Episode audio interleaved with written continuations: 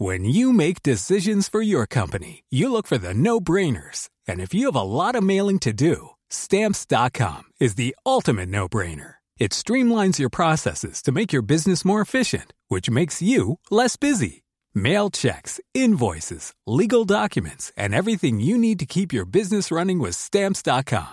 Seamlessly connect with every major marketplace and shopping cart. Schedule package pickups and see your cheapest and fastest shipping options from different carriers. With rates up to 89% off USPS and UPS rates. And with the Stamps.com mobile app, you can take care of mailing and shipping wherever you are. Make the same no-brainer decision as over 1 million other businesses with Stamps.com. Sign up with Code PROGRAM for a four-week trial, plus free postage and a free digital scale. No long-term commitments or contracts. That's Stamps.com. Code Program.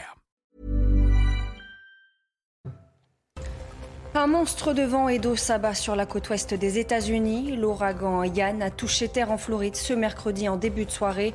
Il avance tout doucement et plus un ouragan se déplace lentement, plus son impact est dévastateur. Des inondations historiques sont attendues. Le point sur place avec notre correspondante. Un couple de retraités contraints de vivre dans un camping-car depuis plus de deux ans. Leur logement est squatté. L'expulsion de la locataire a été ordonnée en avril dernier, mais depuis rien. Pierre et Marise sont à. Nous les avons rencontrés. Les rues d'Épinay-sur-Seine ne seront pas à la fête cet hiver. Pour faire des économies sur la facture d'énergie, la municipalité a décidé de faire une croix sur les illuminations de Noël. La mesure est loin de faire l'unanimité. Reportage sur place. Et puis le port de tenue religieuse à l'école représenterait 22% des signalements d'atteinte à la laïcité. Le ministère de l'Éducation nationale prend ce phénomène très au sérieux.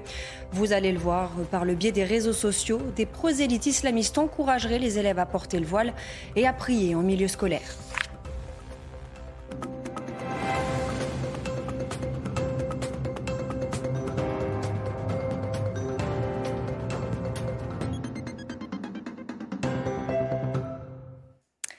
Bonsoir à tous, je suis euh, ravie de vous retrouver pour l'édition de la nuit. À la une, l'ouragan Yann a touché terre en Floride ce mercredi à 15h heure locale. Le Centre national des ouragans américains le considère comme extrêmement dangereux. Après avoir dévasté Cuba, on s'attend sur la côte ouest des États-Unis à des inondations historiques. Les dernières informations avec notre correspondante Elisabeth Guedel.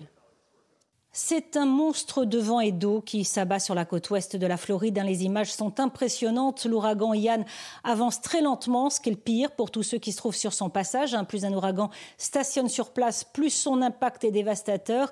Des inondations historiques sont attendus tout le long de la côte. Ces derniers jours, les autorités locales avaient multiplié les appels à quitter ces régions côtières. Deux millions et demi de personnes avaient reçu l'ordre d'évacuer.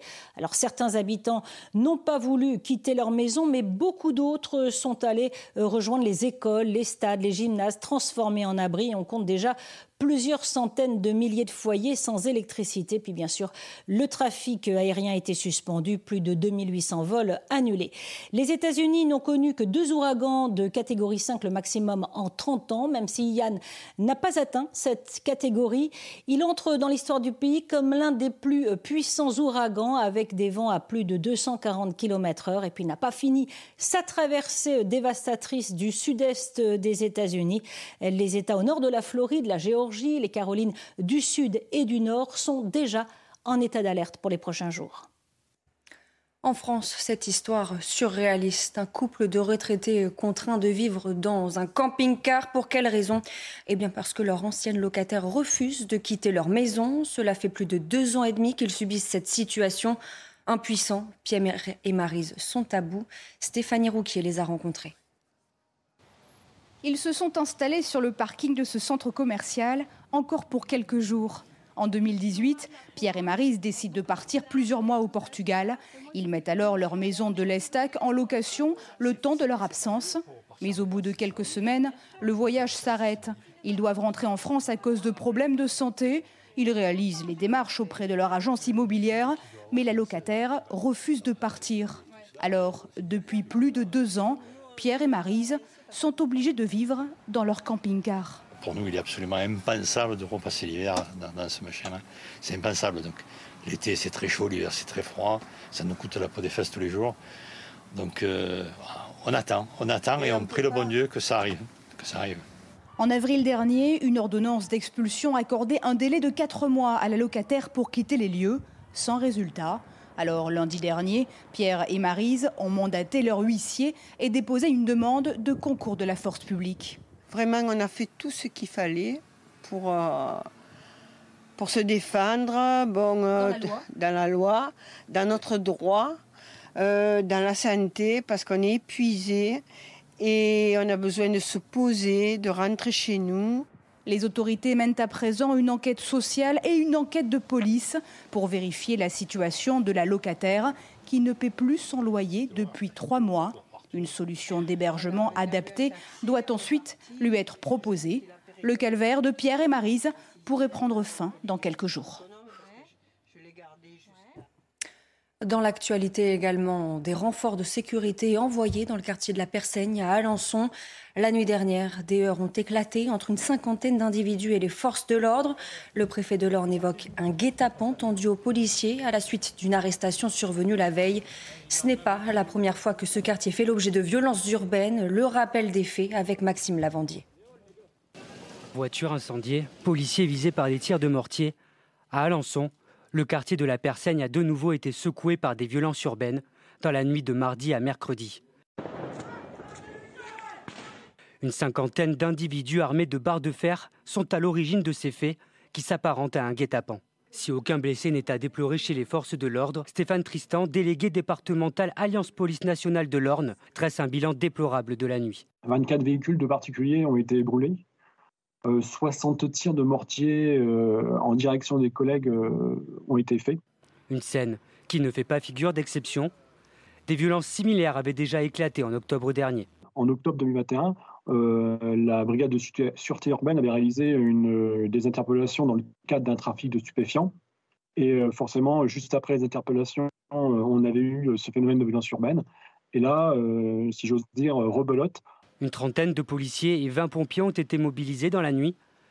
La préfecture de l'Orne assure qu'une présence des forces de sécurité sera maintenue à un haut niveau dans les prochains jours. Le problème de la police, c'est la justice, et la justice doit devenir le problème des délinquants. Déclaration du secrétaire général du syndicat Alliance Police. Il s'exprimait à l'occasion de la formation d'un bloc syndical de 13 organisations représentatives des policiers. Sandra Buisson l'a rencontré, écoutez.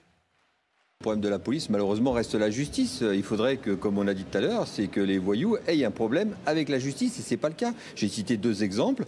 Euh, aujourd'hui, on peut dire tout ce qu'on veut, mais il y a toujours l'impunité euh, de plus en plus grandissante, et on a toujours le même problème.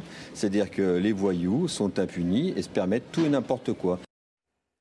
L'équipe de France de football des parlementaires défaite ce mercredi face à celle composée de personnalités. Score final 8 buts à 2. Plusieurs élus, la plupart de la NUPES, ont refusé de jouer cette rencontre à cause de la présence de députés du Rassemblement national. Michael Dos Santos était sur place, il nous raconte. La polémique n'a pas envahi le terrain ici ce vendredi à euh, Paris. La rencontre qui s'est déroulée entre l'équipe de France des parlementaires et celle composée euh, de personnalités s'est déroulée dans un esprit euh, bon enfant. Pour autant, l'absence de certains élus a largement été commentée en dehors du rectangle vert. Socialistes, insoumis ou encore certains élus Renaissance ont décidé de ne pas porter le même maillot que des élus du Rassemblement national. Des absences de dernière dernière minute que le coach d'un soir, Luis Fernandez, ancien entraîneur du PSG, n'a pas du tout apprécié. Sais pas moi de dire s'ils ont failli, mais s'ils ont fait du buzz, ils ont voulu faire du buzz. Qu'ils fassent du buzz. Moi, ça m'intéresse pas ce buzz-là. Moi, ce qui m'intéresse, mon buzz à moi, c'est je suis content d'être là. Je suis fier d'avoir pu participer à cette, à cette euh, manifestation. Si on n'est on pas là pour euh, regarder de, quel bord ils sont, on est là pour regarder euh, ce que l'on représente. Non, je ne changerai pas avec les absents. Et pour la petite euh, précision, l'équipe de France des euh, parlementaires s'est largement inclinée 8 euh, buts à 2 avec un triplé de la star de l'après-midi, le chanteur M. Pokora. Quoi qu'il arrive, la bonne note, c'est que tout le monde a œuvré pour la bonne cause et pour cette association e-enfance qui lutte contre le cyberharcèlement. L'inquiétude sur le pouvoir d'achat n'est pas sans conséquence pour le commerce. Ajoutez à cela le Covid-19 et la vente en ligne. L'entreprise de prêt-à-porter nordiste Camailleux a été placée ce mercredi en liquidation judiciaire. L'activité reste maintenue jusqu'à samedi 23h. Ensuite, les 511 magasins fermeront définitivement leurs portes, laissant 2600 personnes sans emploi. Les employés sont anéantis et en veulent à l'actionnaire principal. Écoutez-les. Trahison, mensonge, manipulation. Donc c'est plein pour eux, rien pour nous. C'est normal Toute une vie à la poubelle, toute une vie, 2700 personnes à la rue. On fait comment maintenant? C'est lui qui va nous payer les loyers c'est lui qui va nourrir les familles On travaille jusque vendredi soir ou samedi soir les magasins et basta quoi. Et adieu comme aïeux quoi, on va aller à l'enterrement et c'est fini. On a donné, on a fait tout ce qu'on a pu pour sauver la boîte, mais on n'a pas réussi. Voilà, les patrons ils s'enrichissent et les employés s'appauvrissent. Autre conséquence de l'inflation et de l'envolée des prix de l'énergie, il n'y aura pas d'illumination de Noël dans les rues d'Épinay-sur-Seine. C'est en Seine-Saint-Denis. Une décision, vous allez l'entendre, loin de faire l'unanimité. Reportage sur place de Régine Delfour, Charles Baget, avec le récit de Michael Dos Santos. Noël dans le noir. Cette année, la municipalité d'Épinay-sur-Seine va faire une croix sur les illuminations dans les rues de la ville. Seule exception, celle installée sur le marché de Noël. Une mesure symbolique selon le maire. Mesure elle est prise effectivement pour que chacun prenne conscience de l'augmentation des factures énergétiques. C'est vrai pour les collectivités comme les nôtres, n'ayant pas de bouclier tarifaire, mais c'est vrai aussi pour l'ensemble des Français. Sans illumination pendant un mois et demi, la municipalité d'Épinay-sur-Seine va faire des économies conséquentes. Pour autant, la mesure est loin de faire l'unanimité. Une fois par an, quand même, on aurait pu euh, faire un effort pour éclairer, euh, voilà, donner un peu de joie dans le cœur des gens. On n'est pas obligé de faire la fête et de gaspiller euh, l'énergie. Si tout le monde doit faire des économies, qu'on le fasse tous. Du côté des commerçants, certains craignent que l'absence d'illumination incite les clients à rester chez eux. Dès qu'ils voient les lumières, ils commencent à penser à Noël et à faire leurs achats, à prospecter pour les cadeaux et autres. Donc si on enlève toutes ces lumières, ben, il n'y a plus rien. déjà les derniers Noëls étaient un peu tristes hein, avec ce qui s'est passé. Euh, c'est plus les Noëls d'avant quoi. Je pense que dans quelques années, en fait, on ne fêtera plus Noël en France. D'autres mesures ont été prises pour réduire la facture énergétique. Parmi elles, l'annulation de la cérémonie de vœux de fin d'année. Les principes de laïcité à l'école, de plus en plus remis en cause par les jeunes depuis quelque temps et par le biais des réseaux sociaux, des prosélytes islamistes encourageraient les élèves à porter voile et autres camis en cours. La loi interdit pourtant le port de tout signe religieux dans les établissements scolaires, quelle que soit la religion. Retour sur ce phénomène avec Jeanne Cancard. J'ai une technique pour les filles qui vont au collège, au lycée. Des vidéos comme celle-ci il en existe des dizaines sur le réseau social TikTok. Des astuces pour contourner l'interdiction du voile à l'école. Dans un document interne, les services de l'État mettent en garde contre des prosélytes islamistes qui encouragent les élèves à porter des tenues religieuses et à prier en milieu scolaire. Ils alertent notamment sur le port du camis pour les garçons ici à droite et de la baya pour les filles à gauche. Des tenues habituelles dans les mosquées et dans les fêtes musulmanes, présentées comme légales à l'école par des internautes. Un phénomène pris très au sérieux par le ministère de l'Éducation nationale. En juin, il indiquait que le port de tenues religieuses représentait 22% des signalements d'atteinte à la laïcité, un chiffre en hausse depuis le début de l'année. Autre constat des services de l'État, des comptes anonymes incitent les élèves à aller au conflit en témoignant de situations islamophobes, notamment lorsque des jeunes filles se voient refuser l'entrée de leur établissement scolaire à cause du voile. Les principes de la laïcité remis en cause par les jeunes. L'an dernier, un sondage de l'IFOP pour la LICRA démontrait que 52% d'entre eux n'étaient pas opposés au port de signes religieux à l'école. La colère des femmes en Iran et les manifestations contre le régime toujours en cours. Cette contestation représente une révolution des femmes et pour les femmes, déclaration du fils du défunt Shah d'Iran qui appelle la communauté internationale à faire plus pour accélérer la chute du régime. Je vous propose de l'écouter. C'est de mon point de vue la première révolution des femmes pour les femmes des temps modernes. Avec le soutien des maris, des fils, des frères et des pères iraniens ce qui est mérité est très important, car après 40 ans de répression religieuse, les femmes sont les premières victimes de cette discrimination, qui ne s'arrête pas aux femmes, mais touche les femmes avant tout.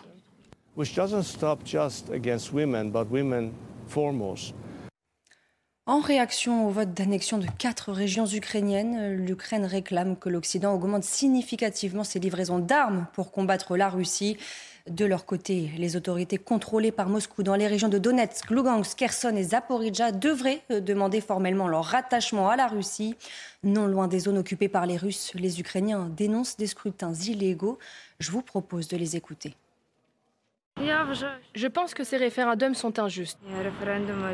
Ils sont juste venus et ont dit que c'était leur pays. Pourquoi? Je crois que tous ces résultats sont une escroquerie. Personne ne les prendra au sérieux. Moi et ma famille, en tout cas, c'est sûr. Je pense que cela va conduire à plus de fusillades parce que c'est totalement injuste. Nous ne devrions pas avoir ces référendums. Je n'ai pas les mots. Nous sommes une population russophone et qu'avons-nous obtenu? Nous avons eu la paix, la fraternité? Non, regardez ce que nous avons obtenu. Et l'Union européenne entend bien prendre de nouvelles sanctions contre la Russie. La Commission européenne propose aux États membres de l'UE de plafonner les prix du pétrole russe et d'ajouter de nouvelles restrictions aux échanges commerciaux avec Moscou. Écoutez. Ce plafonnement des prix du pétrole contribuera à réduire les revenus de la Russie d'une part et il maintiendra la stabilité du marché mondial de l'énergie d'autre part. Donc aujourd'hui, dans ce paquet, nous posons les bases juridiques de ce plafond du prix du pétrole. Un navire chargé de 1000 tonnes d'aide française a quitté euh, le port de Marseille pour rejoindre l'Ukraine. Il s'agit de l'aide humanitaire la plus importante apportée par la France à Kiev depuis le début de l'offensive russe. Encore un exemple du soutien français au peuple ukrainien. C'est historique. Pour la première fois, une femme et une Européenne va prendre les commandes de la Station spatiale internationale. Elle s'appelle Samantha Cristoforetti. Elle est italienne. Âgée de 45 ans, cette ancienne pilote de chasse est déjà dans l'espace depuis le 27 avril dernier. Et regardez, elle a appris cette nouvelle depuis l'espace. Euh, l'astronaute détient d'ailleurs le record du plus long séjour spatial pour une femme sur une mission avec un séjour de 199 jours en orbite. C'était en 2014-2015. Enfin, le texte manuscrit d'un tube de David Bowie vendu près de 230 000 euros. Il s'agit de Starman, tube de 1972, écrit par le chanteur. Dans ce fameux texte écrit à l'encre bleue sur une feuille à quatre, des ratures et des fautes d'orthographe. L'acheteur est un collectionneur privé. Regardez votre programme avec Sector, montre connectée pour hommes. Sector, no limits.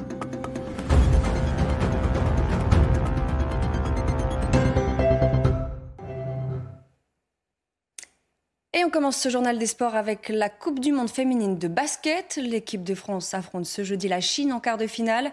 Rencontre où les Bleus ne sont pas favorites. Le statut d'outsider colle pourtant très bien au maillot des Françaises. Romain Favril nous explique. Avec quatre cadres forfaits et un groupe relevé, on ne donnait pas cher de la peau des Bleus à l'entame de la Coupe du Monde. Une part du, travail est fait en sortant de cette poule, mais, euh, voilà, maintenant qu'on a touché à ça, euh, on est toutes des compétitrices et on veut, aller plus loin. Il y a un mois, deux mois, personne ne nous, voyait là aujourd'hui, donc c'est important aussi de, le préciser, de dire qu'on a fait un, un gros travail euh, tout ensemble, mais que ça peut encore aller plus loin, qu'on peut continuer.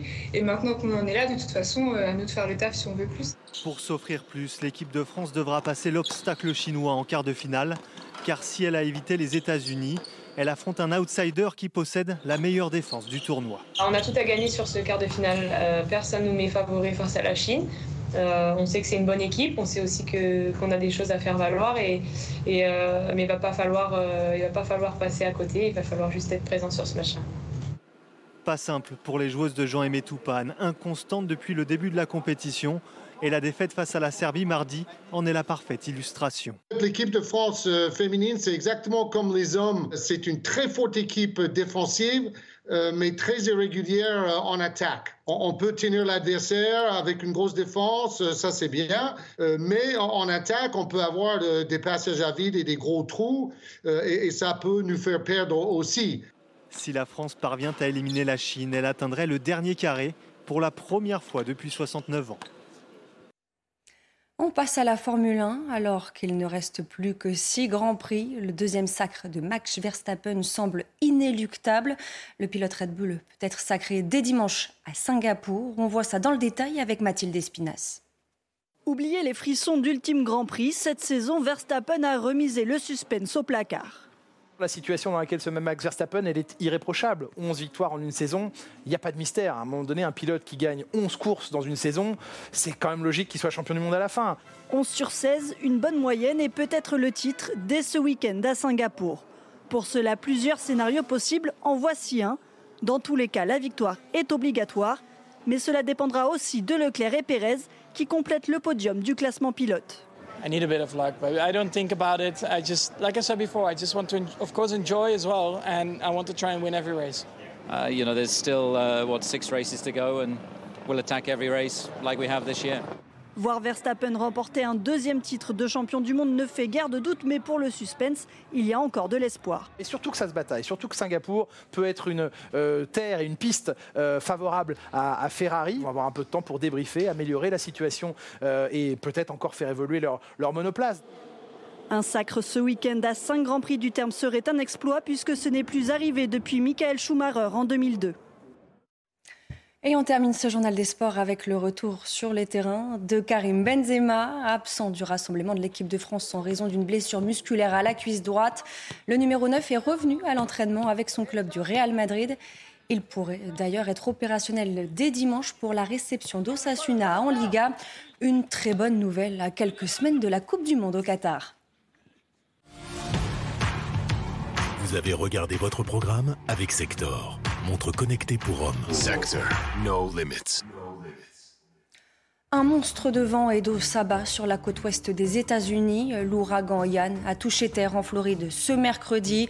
Il avance tout doucement et plus un ouragan se déplace lentement, plus son impact est dévastateur. Sur place, des inondations historiques sont attendues.